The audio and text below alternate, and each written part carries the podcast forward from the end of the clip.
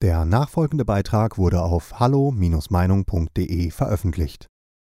Stumme Agonie oder Ruhe vor dem Sturm. Ein Gastbeitrag von Sven Korte. Wenn man sich in Deutschland umsieht, muss man feststellen, es liegt eine geradezu gespenstische Stille über allem. Geht man durch die Straßen, dann kann man es spüren.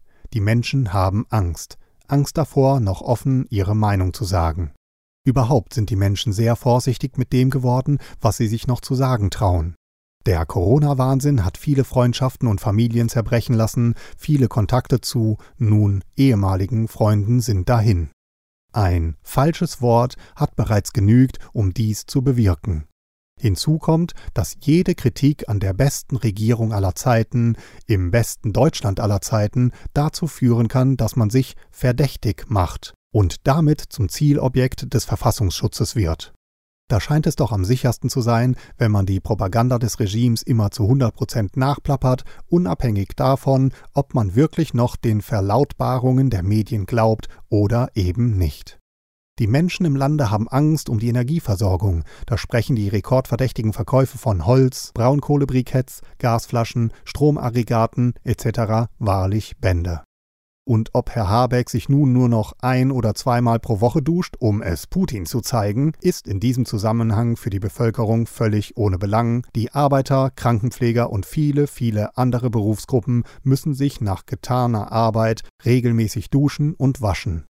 Und auch wenn wir jetzt und sofort stinken und frieren müssen, um es Russland so richtig zu zeigen, haben die wenigsten Menschen dafür noch Verständnis.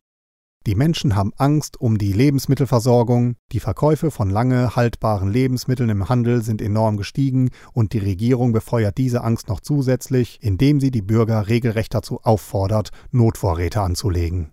Das ist blanke Ironie, denn noch vor fünf Monaten sah sich jeder, der solche Vorräte für den Notfall anlegte, gleich dem Verdacht ausgesetzt, ein Schwurbler, Reichsbürger oder allgemein ein Rechter zu sein.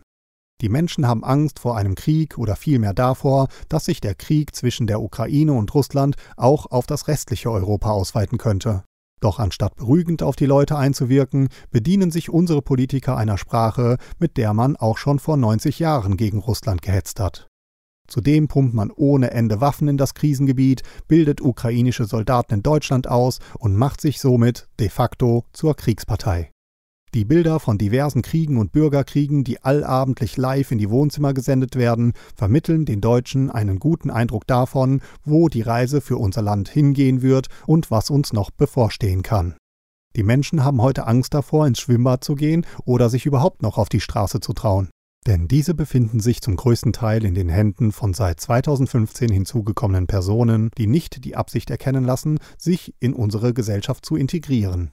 Dabei muss man ehrlicherweise zugeben, dass es nicht mehr viel gibt, wo man sich integrieren könnte, denn alles, was unser Land einmal ausgemacht hat, wurde inzwischen auf dem Altar der bunten und woken Gesellschaft geopfert. Von der deutschen Kultur, Historie, Geschichte oder Sprache ist nicht mehr viel verblieben und das wenige, das wir noch unser eigen nennen können, soll nach den Wünschen unserer Politiker auch noch verschwinden und das am besten über Nacht. Nichts von diesen zahlreichen Problemen ist Gott gegeben oder wie eine Katastrophe über uns hereingebrochen. Die Ursache für alle diese Verwerfungen sitzt in unserem Parlament und da muss auch die Problemlösung ansetzen. Die Aufgabe der Politiker ist, den Wohlstand des deutschen Volkes zu wahren oder zu mehren, den Frieden zu erhalten und die Freiheit zu verteidigen.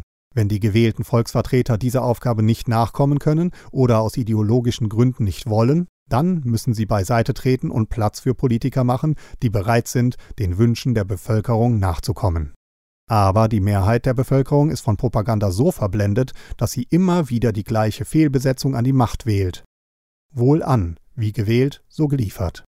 Bleibt abschließend nur noch die Frage zu erörtern, wie diese unheimliche Stille im Lande zu deuten ist. Ist es duldsames Schweigen eines Volkes, dem man alle Hoffnungen auf die Zukunft genommen und dessen Willen man gebrochen hat? Könnte es die stumme Agonie eines sich im Todeskampf windenden Volkes sein, das kurz vor seinem Ende steht?